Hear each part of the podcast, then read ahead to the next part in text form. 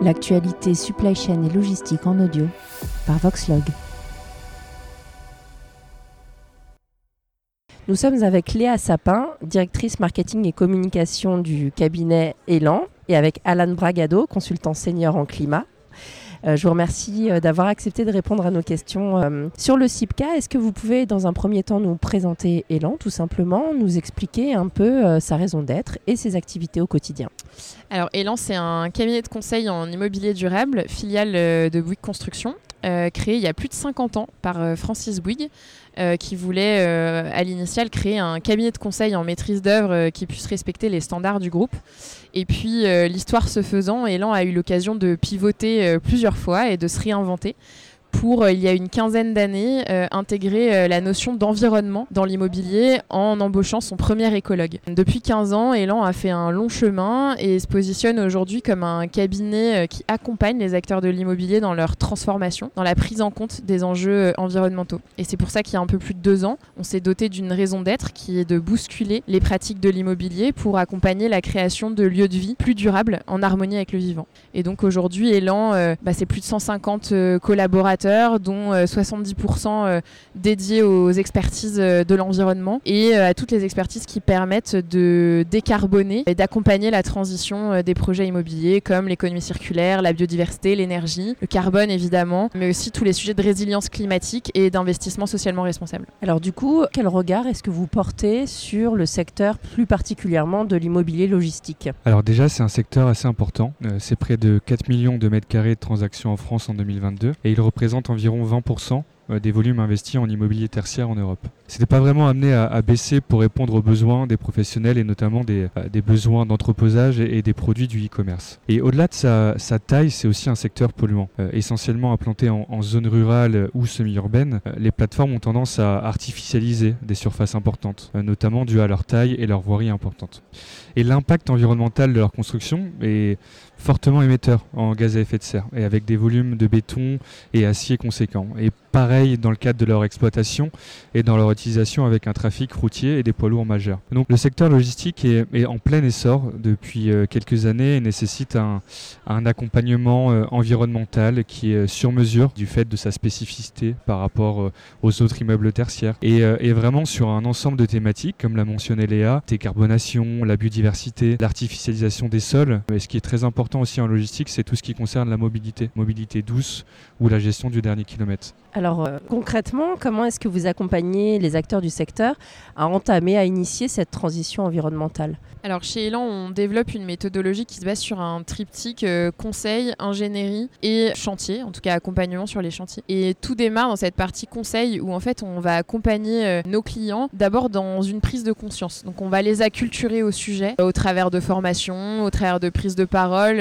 on va leur expliquer en quoi c'est important pour eux, quelle est leur part et comment euh, ils peuvent aussi euh, se réinventer pour les années à venir dans un contexte de plus en plus euh, contraignant, ne serait-ce que sur la rareté des ressources et sur la réglementation de plus en plus stricte. Une fois cette acculturation faite, cette prise de conscience faite, eh ben on va travailler avec eux soit à l'échelle de projet, mais on peut aussi les accompagner à l'échelle de stratégie d'entreprise. C'est ce qu'on a fait notamment avec Virtuo, qui du coup est promoteur logistique, qu'on a accompagné sur la voie de l'entreprise à mission. Donc on a accompagné Virtuo à se projeter dans l'avenir, quel est le rôle d'un promoteur logistique dans un monde où euh, les ressources sont limitées et où euh, les contraintes réglementaires existent. C'est comme ça qu'on a pu les aider à formuler, formaliser cette euh, nouvelle raison d'être et à projeter bah, l'applicatif opérationnel de cette raison d'être dans une stratégie d'entreprise qui se décline sur tous les piliers assez classiques d'une stratégie gouvernance, RH, communication, développement commercial, finance, exploitation et réalisation de projets immobiliers. Et après, à l'échelle des projets, on rentre dans le détail de notre accompagnement et pour ça, je vais laisser Alan nous expliquer comment il travaille.